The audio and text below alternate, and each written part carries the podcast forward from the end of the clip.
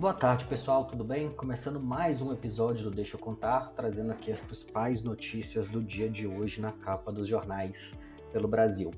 Começando com a Folha, que vai falar, que está falando sobre, no site está falando sobre o, o caso do, do policial morto aqui em São Paulo, e que após a morte da SPM, a bancada da bala cobra do, do governador bolsonarista Tarcísio de Freitas a retirada das câmaras das câmeras do, das fardas dos policiais. Isso mostra muito bem a, a lógica de funcionamento desse, desse pessoal, é o tipo de parlamentar, é o tipo de político que acha que a PM ter matado 19 pessoas, ontem o número girava entre 8 e 12, agora obviamente já foram identificados mais e se der bobeira, ainda vai ter mais gente achada morta nessa, nesse crime cometido pela polícia. Então, o, o governador deve, que era uma promessa de campanha dele, inclusive, de tirar, de tirar as câmeras dos policiais, falou que vai que vai analisar o caso, mas obviamente ele já tinha prometido e agora ele ainda tem uma certa pressão extra para para fazer isso. Então, o... é provável que isso passe, até porque, né, o bolsonarista adora esse tipo de, de situação. O bolsonarista adora ver essa, a, a rota e a polícia matando a torta direita, porque né, é um grupo de é um grupo que glorifica a morte de modo geral, por isso que precisa desaparecer. Seguindo para as notícias agora no, no Estadão falando da economia. A gente tem aqui uma análise da, da situação econômica atual do, do país, como foram esses primeiros seis meses do, do governo Lula. Uma, uma análise que eles fazem é que no final das contas como o ambiente político está mais favorável, como a economia está mais favorável, como tudo parece funcionar, porque afinal de contas o Lula é sortudo, como o Estadão gosta de falar, como os jornalistas de direita gostam de falar, não é, não é competência, é sorte. O, a negociação com o parlamento fica mais fácil, porque ninguém vai querer se posicionar contra um governo que está dando certo. Mas alguns avanços econômicos pontuados pelo, pelo Estadão. Tem a aprovação do arcabouço do arcabouço fiscal, que já que controla, que revê a questão do teto de gastos, mas ainda mantém um certo um certo controle sobre expansão de gasto público no, no país. Tem a volta dos acordos internacionais, tem a meta fiscal do PIB que está indo bem, tem a revisão do, da, da reforma tributária que vai impactar positivamente o crescimento do, do país, tem a taxação da, das apostas, tem a questão dos fundos de investimento dos super ricos, tem muita coisa que pode que pode impactar o país de modo geral.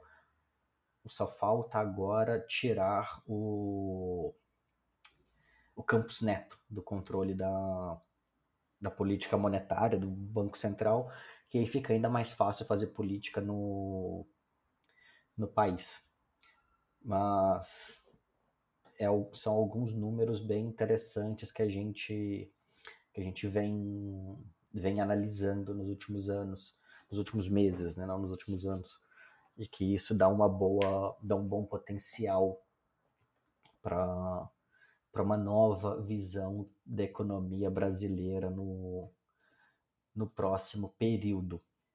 Falando ainda sobre economia, a gente tem o Brasil precisando de 100 bilhões de reais para zerar o rombo nas contas, então, para não fechar em déficit, vai precisar fazer uma movimentação, um esforço financeiro forte aí. Tem uma questão de, de queda de arrecadação, mas tem, tem uma variação de, de despesas, de investimentos, tem a questão da previdência, de como vai ficar, então tem muita coisa acontecendo aí que a gente precisa que a gente precisa ter certeza de como isso vai, como isso vai ficar e como isso vai funcionar ao longo do próximo do próximo semestre.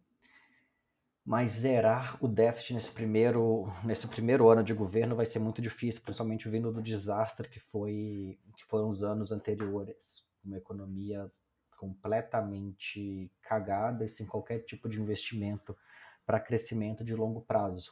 Então tem uma boa tem uma boa oportunidade aí para tentar consertar isso no curto, médio prazo. Mas agora, no, no curto prazo, conseguir fazer a, a conta fechar vai ser, vai ser difícil. Imagino que a meta de superávit seja realista a partir do ano do ano que vem. Nesse primeiro ano vai ser muito, muito, muito, muito complicado. Indo agora para o meu jornal preferido de falar mal, que é a Gazeta do Povo, é, uma matéria de capa dele. Abusos do, do judiciário, porque as denúncias da direita, como as contra a STF, têm sido ignoradas por órgãos internacionais. Nem precisa ler a matéria, é porque elas não têm validade jurídica. Para você conseguir, para você conseguir que algo seja de fato considerado nos órgãos internacionais, ela tem que ter validade jurídica, ela tem que se sustentar. Quando um grupo de parlamentares sai do Brasil para ir passar férias em Nova York, falando que queria fazer uma apresentar uma uma denúncia para a ONU, sendo que isso deveria ser feito na Suíça, você já perde aí qualquer grau de de legitimidade na sua na sua reclamação. No final das contas, você é burro. Gente burra não merece não merece respeito, principalmente nesse tipo de de reclamação. Segundo, que eles estão reclamando sobre a, as condições dos presos no 8 de janeiro. Então, nas mesmas condições dos presos brasileiros em geral. Eles podem fazer uma reclamação contra a situação carcerária brasileira em geral. Mas se eles acham que bandido bom é bandido morto, eles deveriam querer essa galera toda morta. Que provavelmente não vai acontecer. Mas, né, é parte da, da burrice desse, desse público. E fora isso, tem o, o Gengivão, né, o Alan dos Santos do Terça Livre, que está foragido nos Estados Unidos, que, tá, que consegue ainda publicar seu conteúdo no YouTube, no Spotify, que apoiam esse tipo de, de absurdo. Tem a, tem a Zambelli, que tentou assassinar uma pessoa no meio da, de um bairro residencial aqui em São Paulo, que é do lado de casa, inclusive, e que acha que foi de algum, que está sendo de alguma forma censurada, que não é o caso, assim, ela é criminosa e por isso ela está sendo, ela está sendo julgada. Então é muito engraçado como esses cristalzinhos de, de esses floquinhos de neve da da direita sempre se acham extremamente sempre se acham extremamente perseguidos, o que nunca é o caso, né? Sendo bem, sendo bem sincero. Mas é, é muito divertido ver essa turma ficando de, de mimimi no, no específico. Aí tem mais aqui a opinião. Quero até ver de quem que, de quem que é a quem que é a opinião absurda aqui falando sobre Ah, sobre impostos no, ainda na ainda na Gazeta, mas eu não tô. Ah, é, é o editorial do jornal falando sobre a variação da carga da carga tributária no Brasil e comparando o Brasil com Dinamarca, Bélgica, Noruega, Suécia, Suíça, Canadá e Nova Zelândia, falando sobre taxação como se esses países tivessem uma, uma taxação menor que o, que o Brasil, o que obviamente não é, não é verdade.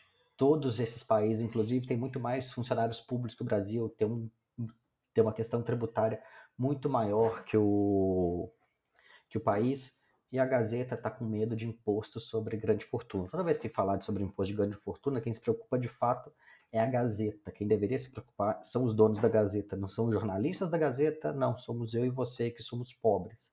A gente não tem grande fortuna para deixar de herança, então esse imposto nem nos afeta de modo geral.